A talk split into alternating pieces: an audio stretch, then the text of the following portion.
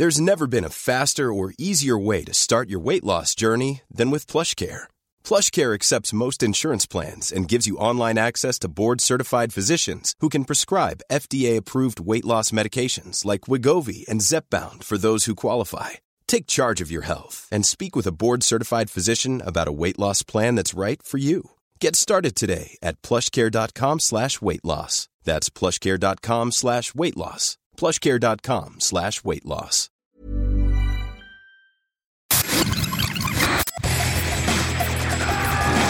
Bienvenue dans Stéroïdes, le podcast qui fait l'exégèse des gros bras.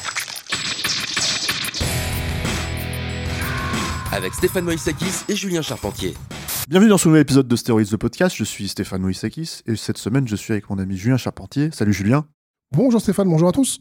Pour continuer notre belle œuvre qu'on avait commencé l'an dernier avec toi euh, sur euh, la carrière de Steven Seagal.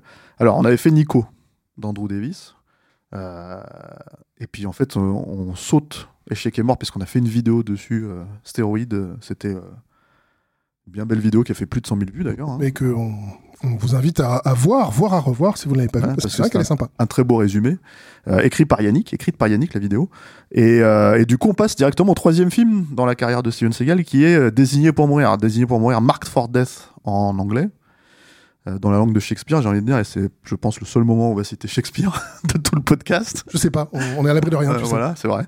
Et, et Mark for Death de Dwight Little, ma foi, sympathique artisan du cinéma d'action, en tout cas à ses débuts. Euh, et en fait, j'ai envie de dire, est-ce que a-t-on vraiment besoin de pitcher euh, euh, Désigné pour mourir, sachant que c'est quand même Steven Seagal contre les Rastas, quoi. Bah ça y est, tu l'as pitché. Voilà, c'est ça. Donc euh, c'est fait, quoi. ah, ça dépend. Non, c'est Euh, pas tout à fait ça. C'est un peu, c'est un peu plus sophistiqué que ça. Vas-y, là, je t'en prie. C'est-à-dire que c'est un peu plus compliqué que ça parce que bah, globalement la première scène, il est pas contre les Rastas encore. Euh, il est, il est, il est contre les Mexicains. Donc euh, ah, il est comme ça, Steven. Puisque le, le, film Il ratisse commence, large. voilà, le film commence avec cette, euh, ce, ce plan absolument superbe de lui découpé dans l'ombre où il tourne la tête et donc tu as le catogan qui vole. C'est, c'est, c'est, c'est presque beau, tu vois, c'est poétique. Et il poursuit. Danny Trejo. Danny Trejo, la, la, la première Il trône. n'était pas encore tout à fait Danny Trejo à l'époque, mais, euh, mais enfin, en fait, c'était Danny Trejo, mais je veux dire, pas le Danny Trejo qu'on connaît, euh, comment dire, celui de chez Rodriguez, etc., etc. Il n'avait pas encore percé. Donc, c'était vraiment un second couteau. euh. C'était l'époque Voilà. où on- on découvrait une gueule absolument incroyable du cinéma et on savait pas encore qu'en fait il était tout petit. Danny Trejo qui n'était pas encore Danny Trejo, donc, euh, qui était effectivement une bonne trogne à la Bronson, euh, mais, version mexicaine, quoi, et qui se fait courser par Steven Seagal dans la première scène parce que, il faut le dire, et c'est là où on rentre en plein pied dans le, comment dire, euh, je sais pas, dans, comment on peut, le, Seagalorama, je sais pas comment on pourrait appeler ça, quoi, le Steven Rama. C'est, Euh, dans les commentaires, la dernière fois, on avait parlé du fait euh, que je pourrais écrire des livres sur Steven, euh, que, que j'avais appelé La vie ségalienne, et quelqu'un dans les commentaires avait conse- conseillé la geste ségalienne. La Et, j'aime voilà. beaucoup la geste. Donc on va dire qu'on continue la geste ségalienne. Exactement. Et, et donc la scène s'ouvre en fait sur une scène où Steven court Voilà. littéralement pendant trois minutes. Et il le fait, et il le fait avec sa course euh, à base de moulinet de bras un peu bizarre. Voilà, absolument incroyable quoi. Euh, et, euh, et il rattrape le gars, il lui défonce la gueule. Normal. Mais ce qui est marrant avec Steven en fait, c'est que en fait, et, et ça c'est, je sais pas si c'était un tic parce que tu sais Steven c'est, c'est quand même un acteur un peu Allez, j'ose le dire, shakespearien. Tu vois, finalement, on, le- on le- on le répète. Deux fois. Tu vois, voilà, deux fois. Euh, faudra compter. euh, les gens doivent prendre des shots à chaque fois qu'on va dire Shakespeare dans cet épisode, quoi. Ça va, au moins ils vont penser avec modération. Ouais, ça va, ça devrait aller, quoi. Euh, acteur shakespearien qui a besoin d'avoir des, des tics à lui, tu vois, des trucs, en fait, si tu veux, pour, pour occuper l'espace. Donc, en fait, dans ce film-là, ils mettent des torgnoles, même à ses copains. C'est-à-dire qu'il arrête pas, tu vois, qu'est-ce que tu foutais, qu'est-ce que tu t'es laissé faire? Il y a son pote qui courait avec, derrière lui, il met des tartes derrière la Il lui nuque. dit exactement parce qu'il y a des fois faut être précis quand on cite euh, des choses aussi Ouais. bien écrites que ça. Il lui dit Chico, c'est pas du boulot. ce qui n'est pas donc la langue de Shakespeare, tu vois, mais plutôt la langue de Molière, tu vois, voilà. Et effectivement, la langue de Molière, c'est-à-dire qu'ils ont fait, ils ont fait fort hein, dans la VF. Mais on va, on va, on va, euh, je pense, on va dédier un petit segment à ce, comment petit dire, segment à- VF. ah ouais, un petit segment VF dans le podcast en fait, parce qu'il faut, faut quand même, euh, comment dire, euh, rappeler que cette VF est, enfin, c'est digne du grand détournement, quoi. Donc, euh, enfin, c'est, elle est incroyable cette, euh, cette version française. Bah, c'est, c'est, c'est, ce sont ces VF là qui à l'époque nous faisaient aimer nos VF. C'est parce que Exactement. elles, elles Parce que les mecs, ils lâchaient l'affaire, Bah oui, ils n'importe quoi. mais les mecs, ils, avaient, ils, lâchaient la rampe, ils, ils, savaient pas- ils se disaient, allez, c'est bon, on est en train de bosser sur un Steven Seagal, on va pas non plus se, se- tu vois, voilà quoi. Et du coup, ils en faisaient un petit peu des caisses. Et puis surtout, c'était à l'époque la seule façon de voir les films, donc euh, de les voir en VF, à moins que t'ailles au cinéma. Bon, c'était mon cas, hein, j'ai vu Désigné pour mourir en salle, mais, mais, et en VO en plus, tu Ouais, vois. enfin, euh, d'aller au cinéma À Paris, intramuros, hein, parce que je pense qu'en province, voir un Steven Seagal, Bah, c'était en VF. c'était en VF. Voilà. puis Non, mais c'est pour dire que c'était cette époque-là. Et euh, mais revenons à nos moutons. Et donc en fait, donc dans la première scène d'ouverture, il s'attaque effectivement au cartel des Mexicains parce que c'est quoi C'est un agent de la DEA ou un truc comme ça, non? C'est ça, c'est un, agent, c'est un agent spécial, un agent détaché de la DEA. Et donc en fait, dans la première scène, très belle scène d'action. Qu'est-ce qu'il fait? Il envoie deux coups de pied. Ouais, Il coupe un bras. ouais. euh, il défonce une prostituée à travers la porte. Non mais non mais là c'est carrément, enfin c'est carrément, c'est moi moi l'expression elle vient de là pour moi. Explosion de grosse pute au Riot Gun, tu vois, ça vient de là parce que alors c'est pas au Riot Gun, c'est pas vrai, c'est c'est c'est un avec un flingue, mais Non, non, non, c'est, c'est au, c'est au, il me semble que c'est au fusil, au fusil à pompe, hein, donc au Riot Gun. hein. non non non, il va avec un. Avec un flingue. Ah, alors, C'est elle qui a, un- qui a un fusil tu à as vu le film euh, Julien Charpentier, s'il te plaît? Bah oui, mais je l'ai vu la semaine dernière, c'est, c'est longtemps. Ah, c'est c'était ouais, voilà, ça, ça, ça passe plus. Si si non, c'est avec son son pet, c'est qui tient comme ça. Je, bon, les gens qui écoutent le podcast, ils peuvent pas le voir, mais ils- ils- normalement, ils- s'ils ont vu un Steven Seagal, ils savent comment il le tient, quoi. Il le tient un peu n'importe comment, comme ça, ce qui est un peu le truc que tout le monde dit, euh, d'ailleurs, dans les experts en armes à feu, ils disent, ça marche pas trop comme ça, Steven et tout, quoi. Mais ils s'en foutent. Parce que de toute façon, quand Steven tire, la balle arrive. C'est Tu tout, vois, ça, donc euh, voilà, c'est ça, quoi. La preuve, il avait besoin de 5 bastos, en fait, pour, euh, pour exploser la pauvre nana, là, qui était derrière la porte, là, et, tu vois, le travail est fait, quoi. Et, euh, et après ça, moi, ce que j'adore, parce que c'est quand même aussi une profession de foi, euh, tu vois, euh, pour Steven, hein, le cinéma, tu vois, c'est, voilà, tu vois, il faut qu'il, qu'il, qu'il- qu'il- comment dire, une espèce de rectitude morale. Il va se confesser. Bah évidemment. Et alors là, c'est, quand même la scène incroyable. Bon, je suis allé peut-être un peu vite en besogne, tu voulais peut-être rajouter des trucs sur la scène d'ouverture. Il n'y a pas grand chose à dire. T'as tellement à peu près résumé l'essence de cette scène. Il met des gifles, il pète des bras voilà. et, et il tire des. Mais ce qui est un bon moyen de commencer un Steven Seagal.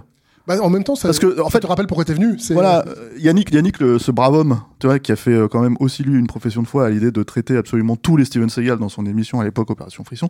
Et si- il se trouve que depuis qu'il fait la minute d'un, il n'y a pas eu un seul film de Steven Seagal qui est sorti. Je pense qu'il a pris sa retraite.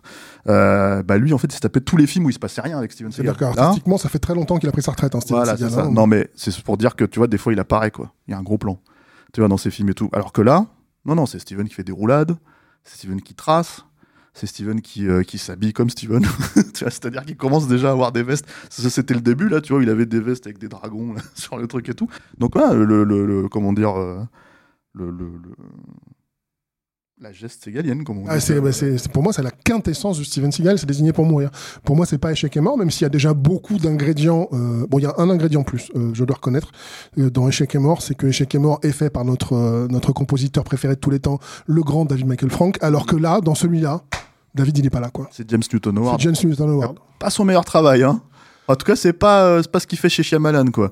Donc, euh, on va dire que C'est-à-dire qu'il essaie de faire du David Michael Frank, mais personne ne peut faire du David Michael Frank, et qu'en plus, James Newton Howard, c'est déjà un peu. Je vais être un peu vache avec, avec le gars, mais c'est un peu celui que t'appelles quand t'arrives pas à avoir les, les, les pointures, quoi. Oui, alors plus tard. Ouais. Mais là, euh, tu vas pas me faire croire que c'est pas une pointure par rapport à David Michael Frank. Soyons Si, objectifs. c'est une Ah oui, pointure bon, par rapport ouais. à David Michael Frank, mais par rapport aux pointures, Voilà, tu te- les, Williams, les. euh, ah, ton cerveau n'a pas totalement gelé dans les années 80 en disant Non, que si. David Michael Frank, c'est c'est la- mieux c'est Mozart, quoi. tu vois, c'est le Mozart du cinéma d'action. Non, alors le truc, c'est que donc il se, il se confesse et il dit j'en peux plus, quoi. J'en peux plus, je peux plus tuer des gens comme ça, tu vois. Et là, tu te dis, attends, j'ai j'ai payé pour aller voir un Steven Seagal, il va, tuer- il va plus tuer personne là, pendant tout le reste du film, il va prendre des Euh, vacances. Sur toi, ça va bien Et se voilà, passer. parce que, ah, parce que justement, t'as son supérieur qui dit vas-y, prends des vacances, sais, tranquille. Et là, la deuxième trogne du film, joué par euh, Peter Jason, Ah oui, c'est vrai. Qui est euh, un habitué de chez Carpenter. Chez hein. Carpenter, ouais. C'est vrai que c'est lui. Et euh, ah, mais il y en a des trognes, hein, de toute façon. Ouais, dans le mais c'est pour ça que je l'ai- Ah ouais, tu, vas, tu les énumères. euh, on a Danny Trejo, maintenant on a, Ouais, ouais. Jason, on continue. Et donc, en fait, euh, Steven rentre chez, chez lui, dans sa famille. Il retrouve sa sœur, sa mère, sa nièce, tu vois. Et en fait, il a décidé de porter le jogging. parce que c'est aussi ça, c'est Steven, en fait, avec un jogging pendant euh, 50% du film, on va dire, quand même. La tu. Ouais, mais bon, tu sais, Steven, même je suis, je suis sûr que même lui, quand il revoit le film aujourd'hui, même s'il se trouve, euh, tu absolument. Il se trouve très beau. et il aime magnifiquement beau, euh, tu voilà, etc., etc., et qui dit là, là, là, j'avais bon goût. Quand il s'est vu en jogging, il a dû se dire, Hum, tu vois, j'ai peut-être un peu déconné là. J'aurais peut-être dû un petit peu me saper un peu mieux, quoi. Tu vois, euh, parce que bah, Steven, il faut le dire aussi, c'est l'homme le plus classe du monde. Hein, C'est bah, c'est l'homme le plus classe du monde, c'est la rectitude morale, puisque tu l'as dit, il va se confesser à la fois qu'il tue des gens, mais aussi qu'il a consommé des puis le curé, le, cu- le curé, il est pas, il est pas, il est pas embêté, hein. Faut qu'il Ça c'est quand même- ça c'est génial quand même parce que t'as le mec qui dit j'ai j'ai j'ai j'ai j'ai compromis euh, J'ai trompé ma femme, qui est donc. euh, enfin, il, a, en fait, j'ai tout fait. euh, voilà j'ai tué des gens j'ai trompé ma femme euh, j'ai couché avec des des, des, des filles de petites prostituées, voilà. etc., etc. On fait nous deux. Ah, deux- prenez des vacances, euh, Steven et tout, quoi. Non, il s'appelle pas Steven en plus, il s'appelle John Hatcher. C'est ça. Hatch, tout le monde l'appelle Hatch. Hatch, quoi. Et, et voilà. Et donc, il retrouve son pote, Keith David. Troisième trogne, alors une belle celle-là, ah, avec sa voilà. voix incroyable. Voilà, voilà en VF, euh, bon. Mais même en VF, ils l'ont donné. ouais, mais mais là, on, va, on va en parler parce qu'il y a, il y, a quand même, euh, il y a quand même en fait des choix artistiques assez libres dans la VF. C'est-à-dire que bon, euh, c'était la grande époque euh, donc des VF, on l'a dit. Mhm. Euh, donc là, ils lui font un accent. Tu vois, parce qu'en fait, ce qui, est, ce qui passe pour un accent afro-américain en France, si tu veux, quoi, c'est-à-dire un truc, je pense, euh, initié par Richard Darbois euh, quand il a fait la voix de Murtoff dans, dans, L'Arme Fatale, quoi.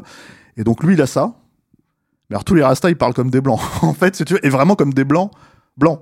Tu vois, donc on va en parler plus tard. Mais bon, là, c'est voilà, c'est donc quand tu parles de sa voix et de sa trogne, c'est c'est c'est de ça qu'on parle, quoi. Et donc en fait, il y a un problème de drogue dans cette petite banlieue de Chicago, je crois. hein. Euh, Je, je sais plus si c'est dit, parce qu'effectivement, quand il va son- Lincoln Heights, c'est ça Lincoln Heights, c'est ça. Et quand, quand il va voir son, euh, son, son patron euh, pour prendre des vacances, c'est à Chicago. Mais ensuite, ils te disent pas exactement où est la ville. Et bon, en plus, vu que c'était un de ces tournages qui a été fait euh, à la fois dans les banlieues de Chicago et à la fois Los Angeles pour, euh, pour des questions Oui, de, de budget, quoi, tout simplement. hein. Euh, c'est en fait, je sais même pas si Lincoln Heights c'est une ville qui existe ou si elle est parfaitement fanta- Oui, c'est fantaisiste. possible. genre, tu vois, en même temps, c'est, c'est... moi, parce que ça m'a l'air quand même hyper documenté sur, euh, tu vois, comment dire, les méthodes des Rastas et tout. euh, tu vois, parce qu'il faut le dire, il y, a- il y a un problème de drogue donc dans cette ville. Oui. Et après, c'est pas dit, hein. Mais je pense que pour Steven, il y a un petit problème de Rasta. Tu vois, parce que euh, tu vois, il a beau aimer la musique, Ce qui lui fait, un, ce qui lui fait un point commun avec le Predator. C'est vrai. Et d'ailleurs, c'est tu tu, tu tu fais bien de signaler ça. On avait fait un podcast sur Predator 2. Et en fait, c'est celui-là et euh, enfin Predator 2 et Désigné pour mourir qui étaient plus ou moins sortis en même temps, Mhm. euh, qui sont produits aussi par la Fox tous les deux. En fait, euh, avaient une espèce de de de, de- moi j'appelle ça le, le- comment dire euh, la version exploitation de Scarface. C'est-à-dire que les mecs ils se sont dit ah, c'était pas mal Scarface et tout, on pourrait reprendre des trucs de ça et puis en fait les mettre dans nos films, tu vois. Donc ils l'ont fait dans Predator 2 quoi, Euh, notamment la scène d'ouverture quoi. Et là ils le font en fait avec celui-là aussi. Alors par le biais des Rastas, mais moi j'adore le nom du méchant quoi. Tu sais, Screwface. Tu vois les mecs ils se sont pas fait chier, ils se sont dit bon pourquoi les, le- comment il- d'ailleurs en VF il l'appelle le dévissé. C'est donné, il le traite le dé, tu te dis bon ça marche moins bien quoi, tu vois. Mais euh, et, euh, et effectivement, ça se voudrait un peu violent comme ça, un peu, un peu justement avec des grosses méthodes à, à la Scarface, tu vois. Et euh, oui, bon après, voilà, enfin, comment dire. Avec la superbe explication de mais tu sais pourquoi on l'appelle le dévissé? Non?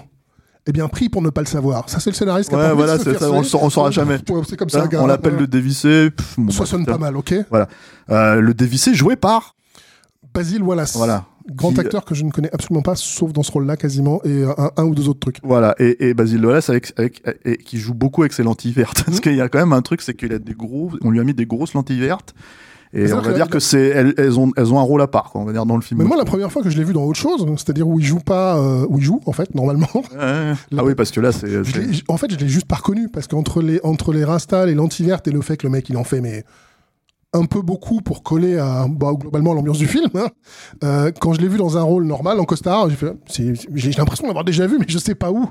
Bon bah après j'ai su, voilà, c'est Voilà, Basil ouais. Wallace quoi, dans son dans son plus grand rôle, celui de Screwface, celui de Screwface et du twist qui va. avec. Voilà, parce que ouais, j'allais dire, il faut, faut spoiler, tu vois. Enfin, on va spoiler parce qu'il faut le dire, tu vois, parce que c'est pas non plus, en fait, c'est quand même une- un truc qui apparaît 10 secondes à la fin, quoi. Tu vois, bon, c'est vaguement amorcé, Ça entretient le mystère. Voilà, mais tu vois, en fait, c'est euh, et ça se voudrait être un film euh, entre guillemets euh, fantastique qui ne l'est pas vraiment, puisqu'en fait, ce qu'on fait, c'est un double, enfin, un, un- comment dire, un jumeau, tu vois, et qui en fait, bon, euh, quand il se fait tuer à la fin du film par Steven Seagal, En fait, il est pas mort, il y en a un autre. En fait, il y en a un autre, tu vois. En fait, il est En fait, c'est euh, moi, je, je vois un rapport direct entre le prestige de Nolan euh, et celui-là. C'est euh. Ah oui. une histoire de jumeaux au final. Ouais, c'est vrai. Je pense qu'il a, en fait, on- on- En fait, Nolan, il a vu ce film-là, il a fait. Mais évidemment Ah, on peut, on peut, et voilà, tu vois. En fait, on peut, on peut raconter notre film sans, sans avoir recours au fantastique. C'est ça. Voilà, incroyable. Euh, alors, Hatch Ouais. euh, se retrouve euh, coincé dans une espèce de guerre des gangs, hein, tu vois, entre les Rastas qui euh, occupent le terrain en fait euh, pour vendre de la drogue, quoi, et euh, les Mexicains, je crois, c'est ça. Ils sont italiens, je crois, tout bêtement. hein. ils sont italiens. Ouais. Mais attends, le mec italien, il va voir une, une mexicaine pour lui faire faire. Pour, le, le côté vaudou, mais enfin, pour le côté vaudou, c'est pas vraiment vaudou, hein, c'est- des trucs, c'est de la, c'est, c'est des trucs à la mexicaine justement. Ouais, peut-être, tu me diras. Je- je- un je- peu bizarre. Hein. Tu vois, en fait, c'est là où tu te dis, bon, euh, ces films-là, ils essayaient de raconter quelque chose et en même temps, et de temps en temps, ils capitulaient, tu vois. Donc, euh, donc voilà. Donc moi, il me semble en fait, si tu veux, qu'ils sont dans une espèce de guerre de, comment dire, euh, de gang, tu vois. Une guerre de territoire, en tout cas. une guerre de, savoir, territoire, euh, merci. Et, et Steven est au milieu. Et comme Steven est à la retraite, mais bon, tu vois, je veux dire, les, réflexes, forcé, hein. les réflexes repartent, tu vois. En fait, il met une torgnole à quelqu'un, il y a, y, a, y a un flingue qui tombe, il coupe un bras, et en fait, voilà, tu vois, d'un seul coup, il se retrouve euh, bêtement, tu vois, euh, impliqué. Il est un peu obligé aussi, tu vois, parce que comme on l'a dit, c'est quand même un modèle euh, de, de vertu, ce garçon. Donc fondamentalement, quand, euh, bah, quand il voit la veuve et l'orphelin en danger, il se dit la seule solution, c'est de buter des gens en riot gun, quoi. C'est normal. Voilà. Et en plus, c'est pas, pas seulement que c'est un modèle de vertu, c'est que c'est un mec qui est bien élevé, parce que je sais pas si t'as remarqué, bon, il est en jogging pendant tout le film, mais quand il va voir des nanas, il s'habille. Bah oui. Tu vois, il s'habille Se propre, sape. Et il se sape un peu comme dans et mort, où il remet un petit peu ses, ses fripes, là, tu vois, son, son, son truc et tout, euh, un petit peu de, de mafieux, là. Et finalement, co- comme, comme tout le monde le dit dans le film, c'est un bel homme. Tu vois Mais il y a quand même cette grande scène. Ouais, moi, j'adore, ta- tu Il y a ta scène que t'as. Ah, moi, j'adore cette scène. Je sais pas si c'est sa mère ou sa tante. J'ai- Bah, j'ai jamais compris, mais en même temps, en fait, si c'est sa mère, la façon dont elle lui parle, c'est un peu space quand même, quoi. Parce que le mec, il a dit, ah, tu il arrive, il lui dit, ah, t'es magnifique, tu vas rendre ma soeur jalouse ou je sais pas quoi, tu vois. Et elle lui fait, j'accepte tous les compliments d'un homme aussi beau que toi. Moi, tu vois, euh, je veux dire, ça serait sa mère, je me dirais, euh, vraiment, tu vois. Mais en fait, comme le film le dit pas tout à fait, tu vois, comme ils sont un petit peu euh, légers là-dessus, tu vois. Il y a quand même ceux qui sont légers. D'accord, j'avais pas remarqué. Non, voilà, non, mais comme, comme ils sont, tu sais, ils, ils veulent pas tout expliquer. Je pense qu'en fait, c'est un peu pour, c'est comme à la Nolan aussi, tu vois. Il faut Mm, laisser un peu mouliner le spectateur, tu vois. Et, euh, Faut et le voir, ben, faut le voir plusieurs fois. Ouais, voilà, c'est ça. Bah, nous, on l'a vu. on va pas dire. mais non, mais on peut pas compter parce qu'il faut qu'on garde nos- notre crête de cinéphile. Mais- non, c'est mort. Hein, voilà, tu vois. Mais euh, non, parce que Disney pour mourir, faut le dire aussi, parce que ça, on, on le dit, on se moque, on se moque, mais en vrai. Bah, c'est un film qu'on aime euh, vraiment. Ouais, puis c'est ultra dynamique. Ah, euh, Tu vois, enfin, ce que je veux dire, c'est qu'en fait, Dwight Little, il s'est pas foutu de la gueule du monde. Tu vois, déjà, il va chercher Rick Waite à la directeur de la photographie qui est le plus grand film de l'histoire du cinéma. Euh, l'épreuve de force du coup. Cobra. ah Cobra, pardon. Voilà. J'étais perdu. tu vois. Euh, non, non, mais tu vois, donc Cobra, tu vois. Donc c'est superbe lumière. J'en parlais un petit peu avec Rafik en fait dans l'épisode sur euh, sur Universal Soldier. Il y avait quand même ce truc en fait où à un moment donné, à cause du pan and scan, à cause de toutes ces, ces méthodes-là et tout, le pan and scan c'était en fait la façon de, de recadrer les films pour la vidéo dans les années 80. Euh, bah en fait les, les beaucoup de studios voulaient plus en fait filmer les films d'action en cinémascope comme c'était le cas dans les années 70 ou ce genre de choses. Et là c'était en train de revenir. Donc en fait, d'un seul coup, tu avais une plus-value. Euh, euh, par exemple, j'en parlais dans Universal Soldier, tu as une plus-value parce que d'un seul coup, tu voyais Van Damme et Dolph Lundgren en scope, tu vois, dans un scope et tout ça, etc. etc. Et là, c'est la même chose avec Steven Seagal. C'est-à-dire qu'en gros, Steven, jusque-là, c'était deux films. euh, alors bon, Nico, euh, tu étais tout à fait correct, tu allais droit au but, tu vois, Mhm. mais c'était pas non plus. euh, voilà. Et par contre, euh, comment dire, Échec et mort, c'était dégueulasse. C'était euh, c'était Bruce Malmuth euh, qui avait déjà capitulé, lui, euh, tu vois, depuis longtemps, je pense. Et puis surtout, quand t'as Steven, tu sais, en même temps, est-ce que tu peux vraiment contrôler ton film, quoi? Là, Désigné pour mourir, c'est bien foutu, c'est bien cadré, c'est correct. En tout cas, plus que la moyenne dans, dans ce genre de film d'action. Enfin, je trouve, hein, personnellement. Je sais pas ce que t'en penses, mais. Je trouve que c'est euh, propre. Voilà, c'est pas, c'est pas un film où Non, tu mais évidemment, ouais, je suis pas en train de parler. je pas, J'en parle pas comme si c'était, euh, comment dire. euh, Oui, bon, c'est pas Citizen Kane, mais Ouais. euh, c'est plutôt propre dans l'ensemble. Et puis, il y a un truc, c'est vrai que c'est, euh, ça fait partie de ces films bah, qui malheureusement n'existent quasiment plus aujourd'hui, qui sont euh, les thrillers ramassés de 90 minutes, mais 90 minutes génériques compris. Donc, et puis les génériques de l'époque, ils faisaient 3 minutes, hein, mais pas, pas 25. Mais euh, globalement, où t'as jamais le temps de t'ennuyer, parce que euh, globalement, euh, là, on a, on a décrit euh, la scène d'intro, bah, c'est 5 minutes où effectivement il y a des gifles, des coups de feu, des machins. Et puis ensuite, le, tu t'es à la retraite et le, euh, la scène de confession. Mais chaque scène, c'est 30 secondes, parce qu'on est pas là pour ça, quoi. Parce qu'à un moment donné, on a une histoire à raconter, quoi. Tu vois? Je sais pas. Faut avancer. Mais- sais. Mais par contre, ce qu'on a gl- globalement, c'est t'es venu voir un film d'action, on va t'en donner de l'action. Et c'est vrai que le film est plutôt très généreux sur le sujet. Hein. Tout à fait.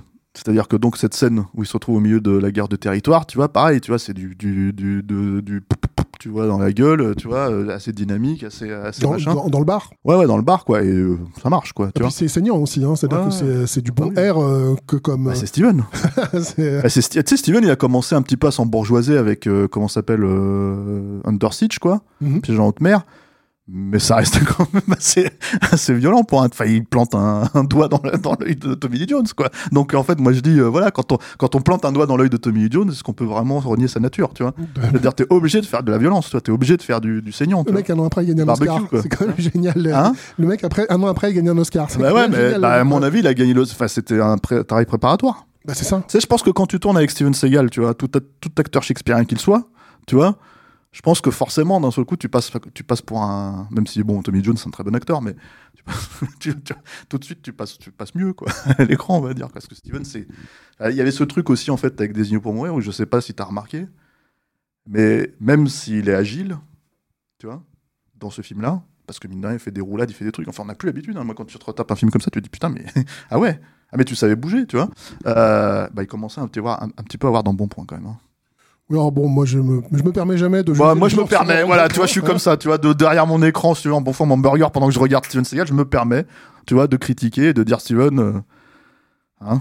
Ça va, il était encore athlétique. Il est, il- quand tu dis un peu dans le bon point, enfin ça va quoi par rapport à. Non, ce mais ça- en fait, c'était le début, de- c'était le début de la fin, j'ai envie de dire, si tu veux. Ça commençait tout doucement, tu vois, par rapport à, tu vois, euh, c'est-à-dire, en fait, il prenait un petit peu de poids, il y a un peu plus de cheveux parce que forcément ils lui ont mis, euh, comment dire, euh, parce qu'il faut savoir aussi que Steven il perdait ses cheveux, hein, on, on en a parlé, je crois d'ailleurs, dans- c'est un sujet important pour lui. parlé. pour lui en tout cas, tu vois. Euh, mais il perdait ses cheveux en fait dans Nico. Et là d'un seul coup il y en a plus, tu vois. Tu te dis quelle est cette diablerie quoi. Mais c'est le traitement vaudou, le traitement. Steven a dit à ses cheveux, pousse. Voilà. Donc les Et les cheveux poussé. et les cheveux poussaient. Et les cheveux poussaient. voilà. Donc on en est où dans le film là? Euh, eh bien, en fait, on en est donc à la scène, effectivement, où- qui va être l'introduction du seul personnage féminin de ce film, qui a, euh, enfin, du. Non, c'est pas vrai. Déjà il y a déjà il y a la mère de Steven. Ouais, enfin, ou on la va- tante, on va- on va pas la compter La femme qui, a la- qui le trouve très beau, tu vois.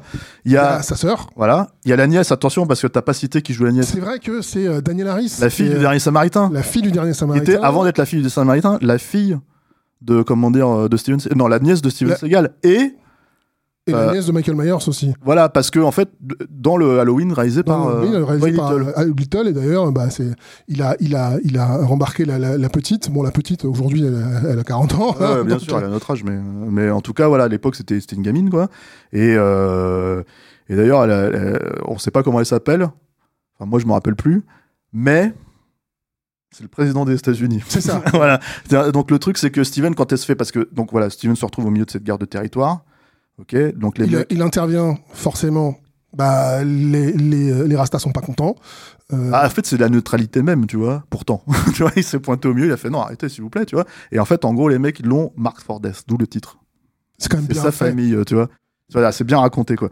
Et donc, euh, nous, c'est complètement chaotique. Je pense que les gens qui n'ont pas vu le film, ils comprennent pas de quoi on parle. Les gens qui ont vu le film font bien sûr, mais t'as oublié ça, ça, ça et ça, tu vois. Et alors, ce passage-là, pourquoi t'en parles pas? T'en parles pas, tu vois. Mais, euh, comment dire, donc, euh, le- le- la famille de Steven est marked for death et elle est désignée pour mourir. Et donc, la gamine se retrouve à l'hôpital parce que, en fait, il- il- les Rastas arrivent en bagnole et flinguent sa, sa, sa baraque. Enfin, la baraque de sa, de sa sœur, quoi. Steven Et, euh, est intact, la sœur est intacte, mais malheureusement, la nièce, elle a pris un ricochet Voilà, c'est ça. Donc, et euh, en elle gros, elle est à l'hôpital. ouais. Et alors là, dans un état plutôt grave. et donc, elle est reçue par Earl, Earl Bone, Earl Bone. Voilà, qui nous a quitté récemment, l'acteur qui nous a quitté récemment, qui en fait joue exactement de la même manière. Et Dr. Silberman, pour ceux qui s'en souviennent pas, je pense qu'il y en a peut-être un ou deux qui s'en souviennent pas. c'est le psychiatre dans Terminator 1 et 2. c'est ça.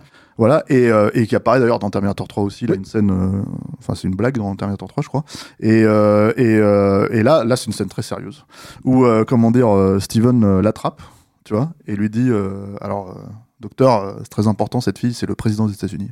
Vous le traitez comme c'était le président des États-Unis. Et lui, Le docteur, il répond, bah, on traite tous nos patients du mieux qu'on peut, et de la même façon, en fait. Voilà, mais l'autorité naturelle de Steven. Tu vois, lui dit non, c'est le président des États-Unis. Et là, le mec lâche l'affaire. Il sort de scène. Il sort de scène, c'est terminé, on le, on le reverra verra plus, plus jamais. vois, malheureusement, quoi. Euh, parce que Hunter, l'autre scène d'émotion absolue, tu vois, où Steven arrive devant sa nièce, tu vois, il la regarde. Et en fait, il est littéralement euh, constipé. enfin, c'est le moment où Steven doit se dire, je joue comme euh, Marlon Brando, mais Il- euh, Il est accablé, c'est ça. le- il est accablé, ouais. Alors, écoute, je sais pas ce qu'il est, mais en tout cas, euh, c'est le moment où tu te dis, Steven, ce serait bien que. Là, il y a un gars qui t'attend pour que tu lui pètes la gueule, là. Tu vois, vas-y, retourne-y, parce que là, en fait, c'est. Là, il faut, faut, faut pas. Il faut savoir sortir de scène, tu vois. Et, euh, et voilà. Et donc, c'est la seule scène d'émotion, en vrai, hein, tu vois, du film. Donc, tu voulais parler du, du personnage féminin? Oui, Johanna Pacula, qu'on qu'on reconnaît bah, essentiellement parce que c'est Johanna Pacula, parce que c'est à se demander s'il n'y a pas eu des scènes, des scènes ou des arcs entiers qui ont été coupés dans le film, parce que euh, c'était, bon, c'est pas, c'est pas une superstar, hein, Johanna Pacula, mais elle avait percé dans Gorky Park où elle était très très bien dans le rôle, et là, tout d'un coup, elle a genre trois répliques, quoi. Oui, puis c'est. Enfin, pour, pour ce genre de personnage-là, ils sont allés chercher une belle actrice, tu vois. euh, Enfin, donc, quelqu'un qui potentiellement pourrait passer pour le. Le, le love interest, comme on dit. Love euh, Interest, voilà, euh, le, le, le, le- ce le qu'elle n'est même pas. Elle a, elle a vraiment un rôle d'exposition pure. elle Voilà. Alors qu'elle suggère si tu veux, comme toutes les femmes de ce film, tu vois. Bah, qui peut Steven encore servir. Seagal, voilà, qui peut encore servir. Mais bon, ça veut tout dire. Elle reste Malgré voilà, malgré Parce que là, elle reste professionnelle, elle reste, elle reste professionnelle, mais en vrai, si tu veux, euh, tu vois, elle en ferait bien son 4 heures. Je pense que c'est ça, c'est ça que, en fait, euh, la, la, la phrase veut dire dans la bouche. Si tu, quand tu parles de Steven Seagal, tu comprends, en fait, ce que ça veut dire, quoi. Donc, euh, donc voilà, tu voulais parler d'elle, donc, et, et- Mais en fait, je voulais juste dire ça. ah, tu voulais juste, voilà, c'est Il tout, n'y a pas grand chose de plus à dire que prendre une actrice euh, qui est quand même une actrice d'un calibre relativement intéressant, qui sait jouer pour lui donner une scène d'exposition, c'est assez étrange et c'est à se demander pourquoi effectivement c'est même pas le Love Interest. Bon, c'est peut-être parce que étant donné qu'il s'est confessé au début en disant euh, je redeviens un homme pur, euh, peut-être qu'il s'est dit je fais pas ça, je vais juste péter des cervicales parce qu'il faut choisir ses combats. Mais des cervicales euh, de, de, de Rasta, De Rasta. euh, méchant. Ouais. Euh, mais avant d'arriver là, il y a quand même en fait le moment pour moi où le film il bascule littéralement dans la quatrième dimension du génie de- du cinéma d'action euh, moderne quoi. C'est la scène où il va avoir, euh, il va rendre visite à Jimmy Fingers, Mhm. ponte de la mafia d'Atlantic City, qui euh, aide, comment dire, euh, les Rastas à s'implanter sur le territoire quoi. Et donc c'est une scène absolument euh, d'interrogatoire absolument Steven Segalienne quoi. Tu vois, j'ai envie de dire quoi Un Ou, grand coup de gifle. un grand coup de gifle, un grand coup de, tu vois, de, de, de condescendance vis-à-vis des prostituées qui sont dans la pièce, quoi, tu vois. Vous leur dites dégager, mesdames, et je sais pas quoi. Et en fait, si tu veux, donc il y a, y a cette scène où, et là, on va peut-être parler de la VF, parce que mine de rien, genre vraiment, tu vois. C'est l'une des plus Parce que ça commence, ça commence là, tu vois. Moi, pendant des années, il y a une phrase, je comprenais pas de quoi il parlait. Jimmy Fingers. Donc le mec, il lui dit. Bon, déjà, t'as cette réplique absolument génialissime, si tu veux, qui, qui sert en toutes circonstances, tu vois, que toi et moi, je pense qu'on réutilise assez régulièrement. C'est soit tu me donnes ce que je veux et t'es un homme heureux, soit je te pète te la pète la tête. gueule et t'es malheureux. Soit je te pète la tête et t'es malheureux. Et moi, je trouve que c'est c'est très bien, euh, tu vois, c'est très bien euh, servi, en fait, euh, par le comédien qui double Steven Seagal, quoi. Euh, c'est une phrase qui sert dans la vie de tous les jours. Et, euh, mais en fait, Quand tu vas à soit tu me donnes ce que je veux, t'es un homme heureux. épicier qui fait mais qu'est-ce qu'il a celui-là Et, là et là, là, il te regarde, fait désigner pour mourir, tu vois. Parce que normalement, c'est un, c'est un nom de code. C'est comme quand tu dis euh, une lame dans une gorge d'enfant. Ça s'enfonce. Comme dans du Alors voilà, normalement, les gens savent de quoi tu parles. Normalement. Les gens sophistiqués de bon goût. Prouvez-le en commentaire que vous savez de quoi on parle. Voilà, exactement. On va pas, on va, on va pas citer la source, mais la source se cite d'elle-même. Bah, normalement, oui. envie de dire quoi. Donc, dans cette scène, t'as Steven Seagal qui lui dit Ah, Tu vends des flingues aux Jamaïcains, qu'est-ce que c'est que ces conneries? Et là, Jimmy Fingers, il lui répond Il lui a dit, il lui dit Je- Des flingues, j'en vends à qui je veux, mais à toi, à Church, je vendrai même pas. Et alors là, moi, j'ai compris pendant des années la sœur de mes burnes. Non. Et là, je me suis dit, mais, mais ces ces burnes, elles ont une sœur? Qu'est-ce que c'est Qu'est-ce que c'est que ce délire là, tu vois? Et en fait, c'est quelqu'un, c'est un copain qui m'a expliqué. Je salue Manuel Comblé. Il m'a dit, mais Steph, c'est- C'est la sueur. c'est- c'est c'est la sueur, la sueur de ces burnes. Et je fais ah oui c'est cohérent. En fait parce que moi c'est- ah oui c'est cohérent. La révélation. Ouais, pendant dix ans en fait j'étais persuadé qu'il parlait de la sueur de ces burnes. Ah. Parce que je me suis dit mais c'est quoi ça vient d'où en fait cette affaire? Donc bref bah faut quand même le dire faut quand même dire que le mec il le dit un peu comme ça le- dans la VF. Je sais pas, moi j'ai compris tout de suite, mais c'est peut-être parce que je, je, je- je comprends le Steven Seagal. T'as l'oreille intrinsèquement, en musicale, fait. toi. T'as l'oreille ségalienne. Tu vois, moi, je, je l'ai pas, quoi. Mais euh, euh, voilà, donc cette scène déjà est absolument incroyable parce que c'est quand même un mec qui planque un flingue dans son moule burn. Enfin, il y, a quand même- il y a quand même une scène fait on touche pas Jimmy Fingers, je sais pas quoi. Et il sort un flingue, mais quand tu regardes la scène, le mec il est en moule burn. Tu fais, mais il est où son flingue Ça, c'est le premier truc, quoi. Il, il, le, il le cache où, quoi. Tu vois? En plus, il, Enfin, comme il était il- deux secondes avant, il était au pieu avec deux nanas. Mmh. Je, crois qu'il est Donc sur en fait, le- il avait un flingue dans le. Je crois qu'il est sur le buffet. Non, il avait un flingue dans le cul. pas. Moi, j'ai envie de croire qu'il avait un flingue dans le cul, quoi. Tu vois, et le truc, c'est que. Bah, euh, revoyez la scène. Revois la scène. Je dis, c'est pas cohérent, il y a un truc qui va pas, quoi. D'accord. Ensuite, euh, il lui met une balle dans la tête. Ouais. Voilà, il le déblaye. Ouais. Tu vois. Parce que c'est toujours un peu. On dit. Personne touche Jimmy, Jimmy Finger. Voilà, avant ça, de se voilà. prendre Avant, une balle. avant de se prendre une balle, donc quand même, Steven Steven n'écoute pas. Mhm. Et le truc, c'est que Steven, en plus, c'est toujours expéditif.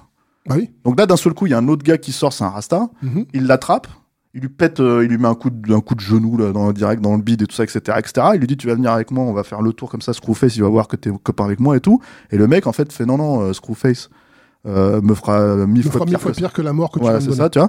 Donc il se jette dans le vide, Mhm. tu vois, et atterrit sur une bagnole avec une très belle cascade, euh, Mhm. tu vois, euh, de, de, de cascadeurs, j'ai envie de dire, tu vois, voilà. Euh, ou comment dire, non mais bah, cascade, de- il y a Alain Mercier qui rigole de l'autre côté, il il rigole parce qu'il, parce qu'il, voilà, mais c'est une cascade de cascadeurs. En comparaison, une cascade d'effets spéciaux, tu vois, de, de numérique, tu vois, c'est ce que je voulais dire. Voilà, excusez-moi, excusez-moi de pas avoir, je perds mon langage en fait en parlant, euh, en parlant de plongée euh, où, euh, où effectivement tu le vois tomber. euh, Plongée en euh, contre-plongée, il y a, il y a huit axes. Tu vois, c'est incroyable, quoi. Et le mec, en fait, il se prend, bam, la caisse dans la tronche, tu vois, magnifique. Ah, Et là, et là, je te laisse la réplique. et là, effectivement, il y a la réplique du film où, euh, Celle qui se retrouve dans la bande-annonce, dont on, on reparlera après, mais effectivement, il y a la réplique du film où euh, il rentre dans la voiture, euh, où Kiss David l'attendait, parce que bon, ce serait dommage d'avoir de l'aide pour euh, quand on va interroger des gens. Hein, et, et Kiss- Mais Steven lui a dit j'ai pas besoin de toi, c'est bon, toi, bien. Quoi. Steven, et Kiss lui dit, euh, alors, bah il y en a un qui se croyait invincible et l'autre qui croyait qui croyait qu'il savait voler, et mais ils se trompaient tous les deux. Voilà, Et magnifique. là, tu fais bon bah ok, là je viens de rentrer dans mais la, geste pour de bon quoi. Voilà, et, surtout, en fait, là, pour le coup, c'est vraiment, en fait, euh, on peut pas le citer tous les jours, ça. On peut pas, dans, dans, dans le quotidien, ce qu'on avait dit, la- l'autre phrase, on peut, mais là, celle-là, on peut pas, c'est compliqué quand même, tu vois. Donc voilà, et ça, c'est là où d'un seul coup, Steven, tu vois, monte sur son piédestal et, et nous surplombe tous avec Mais son talent, son génie et Ça, son... ça vaut le coup d'ailleurs à, à- ce moment-là parce que cette phrase-là, elle est dans la bande-annonce. Mhm. Mais ce qui est très intéressant, euh, la bande-annonce, tu peux la trouver sur Internet évidemment en qualité euh, 480, mais euh, ça bah. se trouve. Et ce qui est intéressant dans cette bande-annonce, c'est qu'évidemment cette réplique elle y est, mais c'est que en fait le- le- la bande-annonce à aucun moment ne vend le film.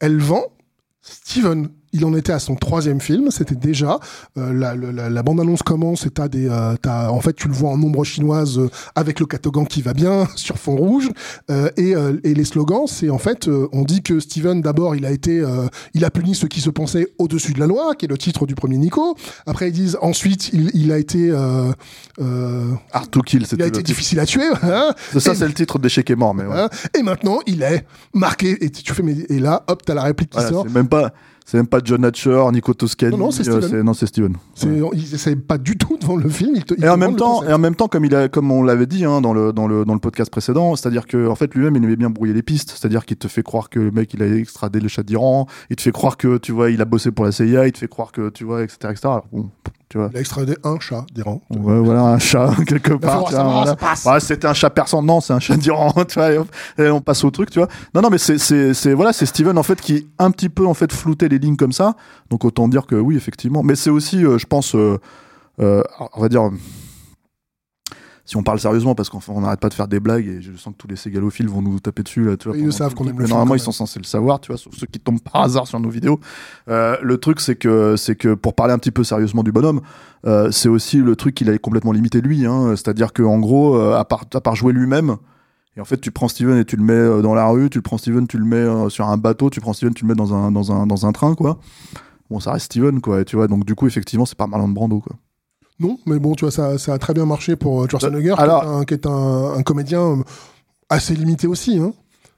Si tu sais ce que tu sais faire. Le, le truc, c'est que Schwarzenegger Voilà, savait des- faire quelques trucs. Alors Ouais, puis la c'est distinction, la, la grosse distinction avec Arnold aussi, c'est qu'il allait chercher des, des réalisateurs. euh, voilà, c'est ça. Bah, euh, euh, sauf, sauf le respect pour pour Dwight Little, évidemment, quoi. C'est pas, c'est pas, c'est pas. C'est un réel c'est efficace. pas James Cameron. Voilà, c'est un réel efficace, Parce ce qui est déjà, déjà pas mal hein, en soi. hein. Comme tu l'as dit, Bruce Malmout, il était pas au niveau hein, de, de Non, c'est clair. Et d'ailleurs, même, enfin, Bruce Malmuth, pour la petite anecdote, le réalisateur d'Échec est mort, c'était celui qui s'était déjà fait lourder par Stallone sur Les Faucons de la nuit. La. Et apparemment, la rumeur euh, très insistante voudrait que ça soit Stallone qui a réalisé 80% des Faucons de la nuit.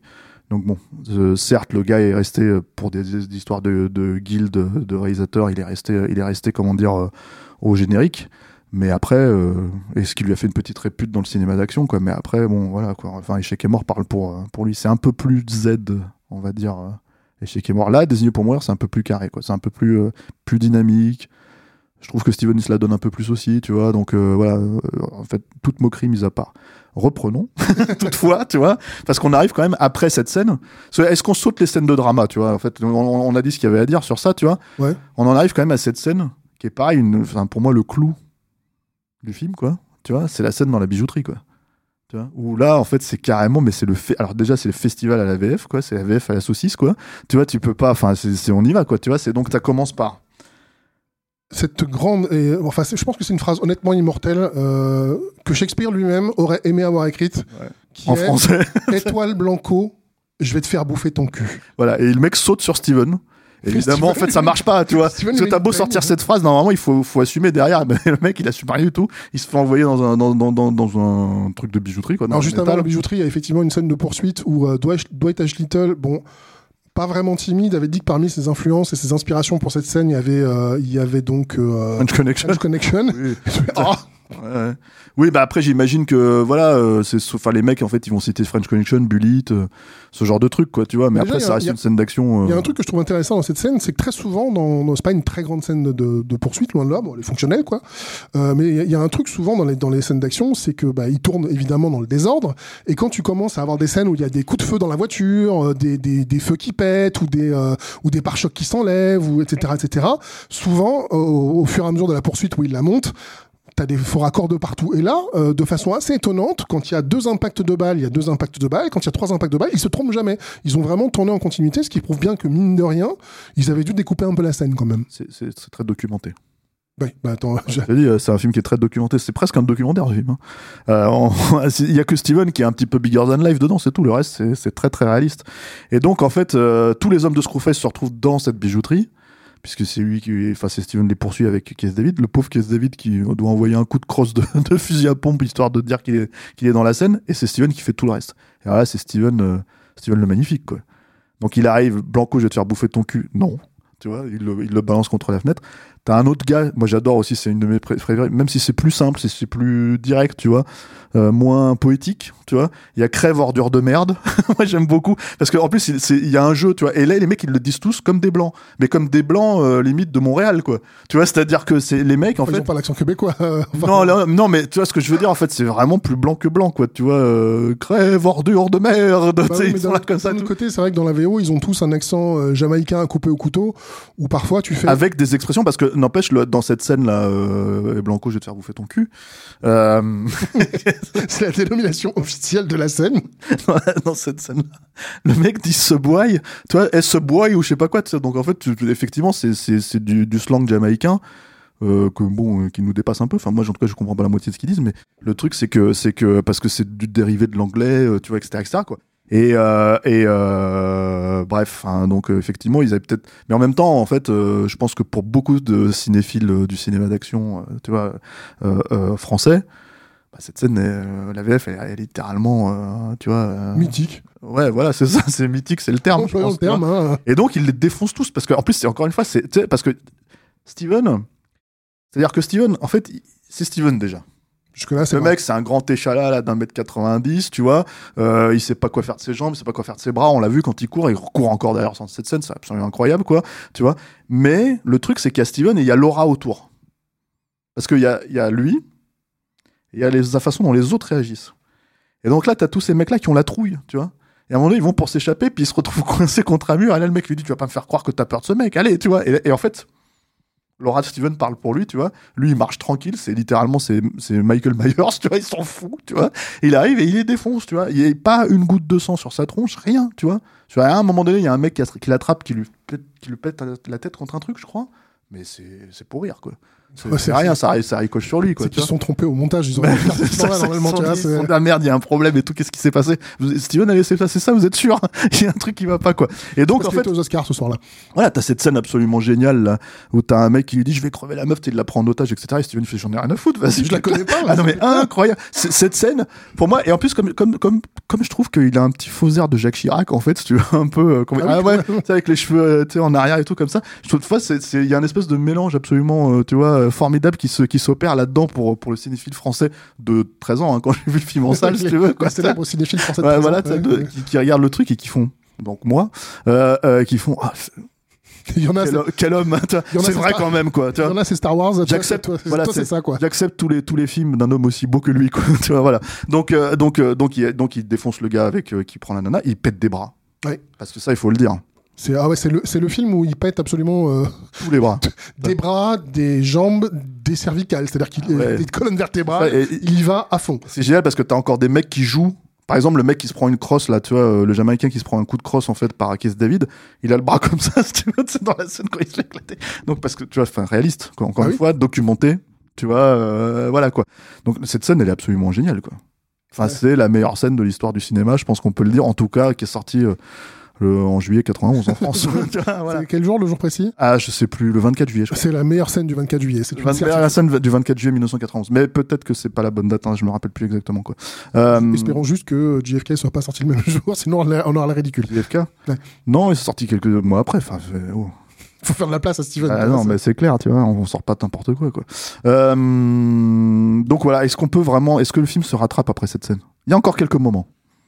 C'est vrai qu'étant donné que c'est le pinacle, c'est Voilà. le climax, c'est la scène. Voilà. Euh, derrière, euh, quand il. Bah, la, la- la scène, le- quand, on, quand encore une fois, on- un, un- un- un- un ami auditeur a parlé de, de, de geste comme tu l'as dit, tu vois, c'est la geste sigalienne absolue. Cette scène, c'est, euh, tu vois, il y a ça, il y a, et après, en fait, il y a Justice Sauvage où il, rentre dans le bar, là, il pète la gueule à tout le monde, absolument pour rien. Euh, c'est dans Justice Sauvage où euh, le- son nom apparaît alors qu'il est filmé à travers un Ouais. pété. Formidable. Ça, c'est un plan incroyable. c'est- génial, tu vois. Non, mais y y il y a une iconisation absolument, euh, comment dire, euh, démentielle pour euh, ce qui reste Steven Seagal, quoi. Vois, Pour, pour ce qui, de rien. non, pour ce qui est Steven Seagal, un peu Pour de ce respect. est, ouais, voilà. Et mais c'est vrai que euh, la, la, on va dire c'est un film donc d'une heure trente hein, à peu près. Euh, la, la- la première heure, je trouve qu'elle est beaucoup plus intéressante et vivante que la seconde où en fait tu peux avoir de la pétarade beaucoup plus classique entre guillemets. Ouais, ouais, c'est-à-dire qu'en fait, euh, à un moment donné, on lui, on lui, euh, donc le gouvernement lui file un peu de, comment dire, de, de matos là. Avec Kevin Dunn, hein, encore une gueule. Ouais, voilà. euh, et qui, donc, il se retrouve avec un flingue, avec un silencieux, etc., etc. Donc, il y a séquence d'infiltration. D'abord il y a la séquence montage où ils essayent les flingues avec, avec, Voilà. avec une bonne musique de James Newton Howard qui se prend pour pour David Michael Ah, Frank. ouais, voilà. Et, hein, et, c'est- et, et, et, et, euh, et- et c'est une scène à la Rocky parce qu'en fait, ils font ça sur un gros bout de barbac et tout, quoi, tu vois. Et je suis sûr que c'est une référence en plus, tu vois. Et en fait, t'as Seagal qui tire comme ça, en fait, avec son truc, quoi, et qui, c'est quoi la phrase? Il dit, Vous êtes d'accord, on n'entend rien, on entend que la culasse, quoi, tu vois. Mhm. Donc, euh, voilà, pareil, c'est magnifique. Euh, oui. Après il y a l'opération Faut Commando. pas nous en vouloir, hein. c'est-à-dire que nous, en fait, tout est magnifique dans ce film de toute façon, donc voilà. Euh, et donc, en fait, t'as la scène où ils partent en Jamaïque, ils trouvent une nana euh, qui était plus ou moins liée à, Screwface, euh, ils le repèrent là-bas, grâce à elle, ou je sais pas où, ou pas là, grâce à elle, à elle, vois. je vais juste faire une toute petite euh, digression ici parce qu'il y a Attends, quand il même parlait de drama, vas-y. Ah bah oui, euh, Ouais. je, vais, je vais parler de choses sérieuses, moi, un petit peu de temps en temps quand même. Dans cette scène-là, en fait, il y a euh, Jimmy Cliff. Dans, Oui. la, euh, dans Ouais, la- ouais, dans c'est la vrai. scène, dans la scène où il rencontre la- l'ex de, de Screwface. Et Jimmy Cliff, ce qui est intéressant, c'est que pour le film, il a écrit deux chansons, donc qui sont vraiment des chansons originales, dont une avec Steven Seagal dont ils ont coécrit les paroles. Donc effectivement, quand on écoute les paroles, alors bon, il y a des mots pareils, des mots en jamaïcain, donc je ne sais pas ce que ça veut dire, mais euh, il y a aussi, euh, il dit carrément Screwface, t'as déconné, donc ce soir tu vas mourir. Tu vois, les, les paroles de la chanson elle-même, Jimmy Cliff est en train Explique le film, explique à Screwface que bah, Steven Seagal a le buté quoi. Ah, franchement, il leur a envoyé, peut-être que Screwface serait barré, tu vois, il leur a envoyé la chanson, tiens, j'ai écrit un truc pour toi, j'ai fait une mixtape, tiens, voilà, tu vois. Co-écrit avec Steven. Ouais. John Crow, elle s'appelle la chanson, et c'est vraiment co-écrit avec Steven. C'est euh, c'est Steven qui faisait de la guitare, puisque Steven est un guitariste émérite. Nous reviendrons là-dessus peut-être dans un autre épisode. Guitariste euh, émérite, euh, De toute façon, il est tout émérite. Tu, tu- ouais, tu c'est veux clair, émérite. non mais encore une fois, Et, euh, et donc, suite à cette scène, effectivement, euh, la nana leur dit où est Screwface, et donc il y a l'opération commando le soir où ça, ça où défoule. on investit une villa. C'est ça. Ce qui est quand même un truc, Sympa. Il faut toujours investir une villa dans les films d'action. C'est-à-dire, ça, ça, on le fait plus assez aujourd'hui. Et euh, donc là, ça c'est plutôt cool. Et c'est très euh, furtif, hein. Genre, dans la limite, on est dans Splinter Cell, quoi, tu vois, et tout, quoi. mais, non, mais, ce n'est que Steven fait 1m90, quoi, tu vois. T'emballes un tout petit peu, Non, mais- parce qu'à la, à la troisième personne, tu es au silencieux. Après, il, il y va comme d'hab, à grands coups de pêche dans la gueule, de cervical et tête, évidemment, hein. évidemment, parce qu'à un moment donné, en fait, on peut pas renier sa propre nature. Enfin, j'ai envie de dire, tu vois, c'est le mec au début du film, il essaie de nous faire croire qu'il part à la retraite, quoi. Mhm. Donc non, non, non. Bah, c'est un retraité, c'est un retraité plutôt heureux euh, dans l'ensemble. Oui, voilà, bah, c'est-à-dire qu'il fait son travail, quoi, consciencieusement, quoi. Euh, il repète des bras, Mhm, il repète des jambes, mhm. euh, et il se bat. Alors dans, une scène qui est pas, moi je trouve pas terrible. Pour le coup, c'est vraiment la scène d'action la plus, euh, comment dire. Un peu moins la sonne. Bah ouais, parce qu'en fait, c'est Steven avec un katana, tu vois. Et en fait, en gros, il se bat contre Screwface, donc. Le katana, c'est pas. C'est la scène d'après? c'est- Ouais, je crois que c'est la scène de fin, hein, le katana. hein. Bah, il coupe la tête à Ouais, je sais, Screwface ouais. avec quoi? Bah, je sais pas, à main nue. Là, le mec, eh, j'ai revu le film hier. Ah, mais il y a trop, trop d'émotions en fait. C'est un ça, C'est ça le truc. choses. les trucs, euh, Voilà. Vous l'avez dit que c'était un film complexe. Ouais, coupe la tête de Screwface. Ouais. Voilà. Là, là-dessus, on est d'accord. C'est normal, à partir du moment où t'as as buté le bad guy du film, qu'est-ce que tu fais? Tu lui coupes la tête pour Voilà. emmener, pour ramener la tête en avion, hein, parce que ça passe tranquille aux douanes, et arriver donc. euh, Ouais, mais c'est Steven, il a sorti son, sa carte du super FBI. je, euh, suis, je suis. je suis FBI de DEA, tu vois. Ok, passez monsieur, vous avez une tête, tout va bien, ok, super. Donc il, re- il Mais retourne, à, qu'est-ce qui pue là? Il retourne à Lincoln et il sort la tête devant les Rastas, euh, qui du coup coup euh, disent bah, bah voilà on a perdu notre chef et euh, Et, non. et non, euh, et non, parce que enfin, c'était la scène de Jonah Pakula qui expliquait c'est c'est un, c'est un peu comme un serpent, si tu leur coupes la tête, bah, c'est foutu, ils feront plus rien. Et enfin, une hydre. Tu vois qu'elle sert à quelque chose. Et tu vois, cette exposition. Et du coup, effectivement, non, parce que c'est là qu'on apprend que Screwface n'est pas, n'est pas le personnage mystique qu'on nous a vendu pendant quelques secondes, mais bel et bien qu'il a un jumeau. Et donc, quand il finit par avoir un combat au katana, pourquoi au katana Parce que Steven Seagal Japon. Voilà. Bah oui. Tu sais, voilà, tu sais, tac, tac, tu vois, association de mots-clés, tu vois.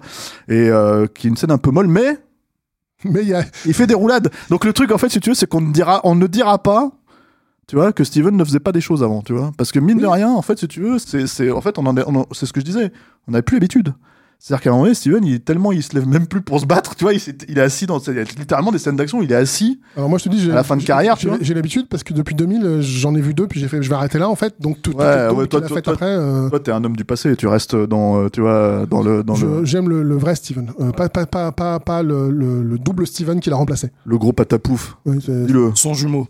Son- le- le jumeau de c'est- Steven, oui, tu vois, triplé même, hein, euh, Non, mais, et, et, et qui nous amène à cette, euh, cette punchline.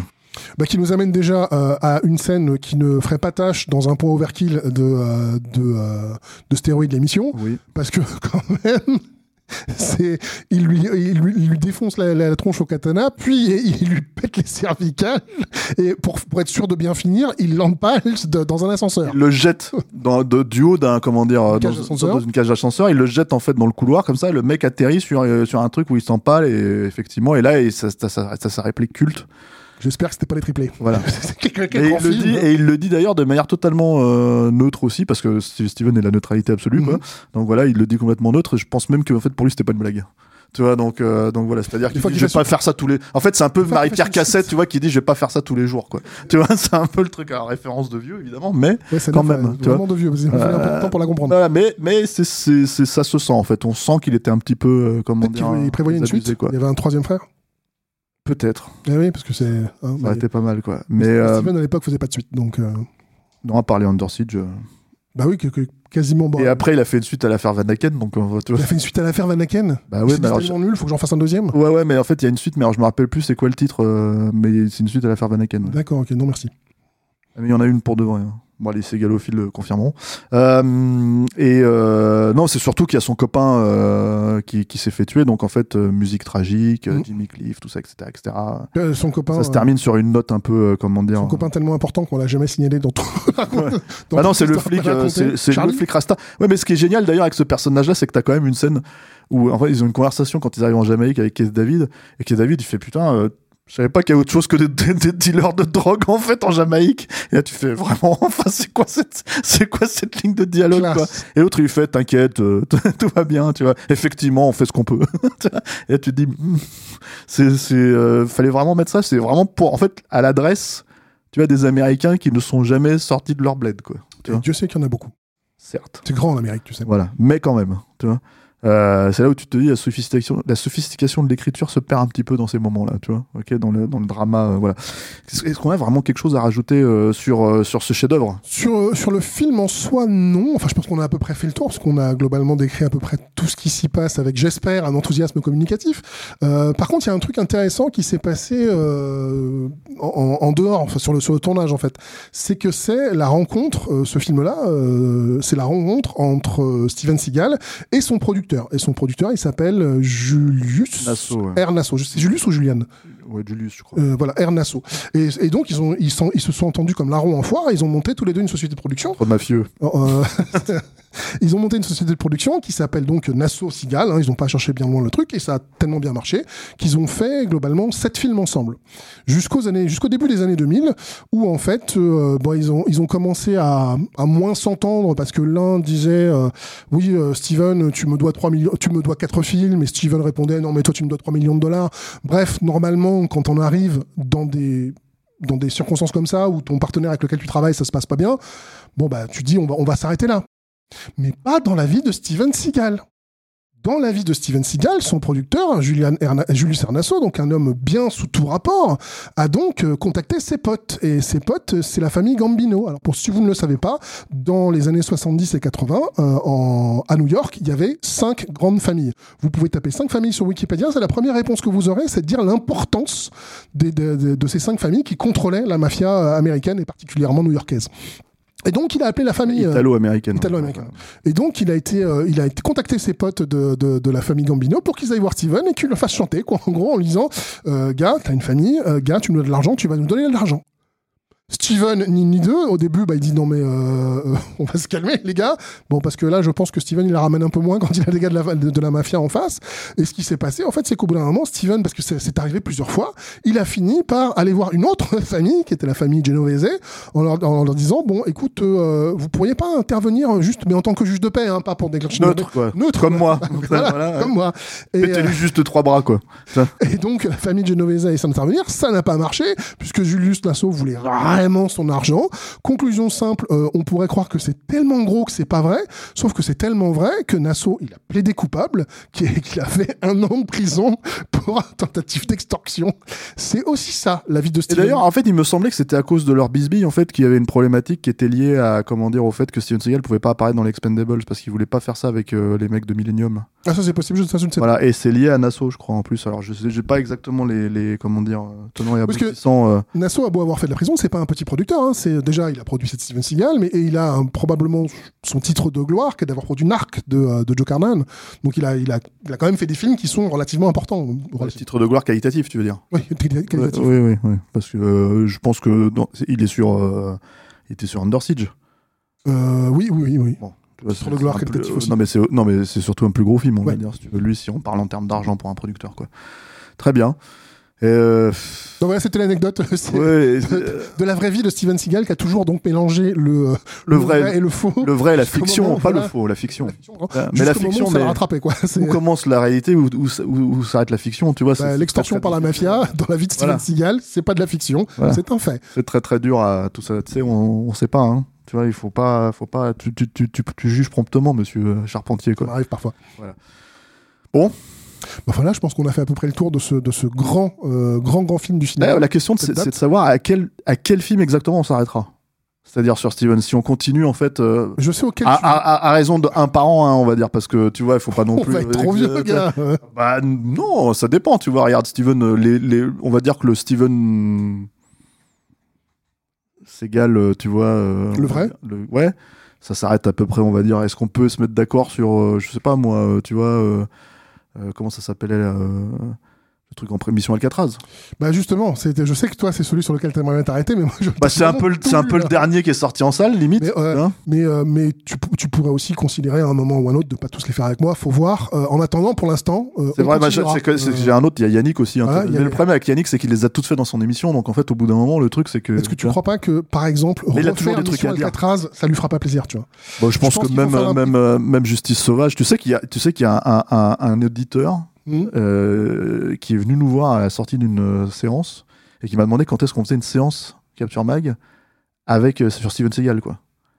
Ok. Et là je me suis dit Ça va euh, pas être alors, facile à rentabiliser, mais alors le mec il m'a interloqué parce que je me suis dit mais euh, en fait est-ce qu'il y a des gens qui vont venir pour ça tu vois? Et je me suis dit j'ai réfléchi est-ce un qu'il y petit a des peu. DCP pour ça? Ouais ou des, des copies 35 hein, on peut trouver tu vois en Ou VF. Des copies 35 En VF hein, ça, ça je pense que tu trouves tu vois. Euh, et je me suis dit si on en fait un faut quand même euh, aller chercher le Kubrickien quoi.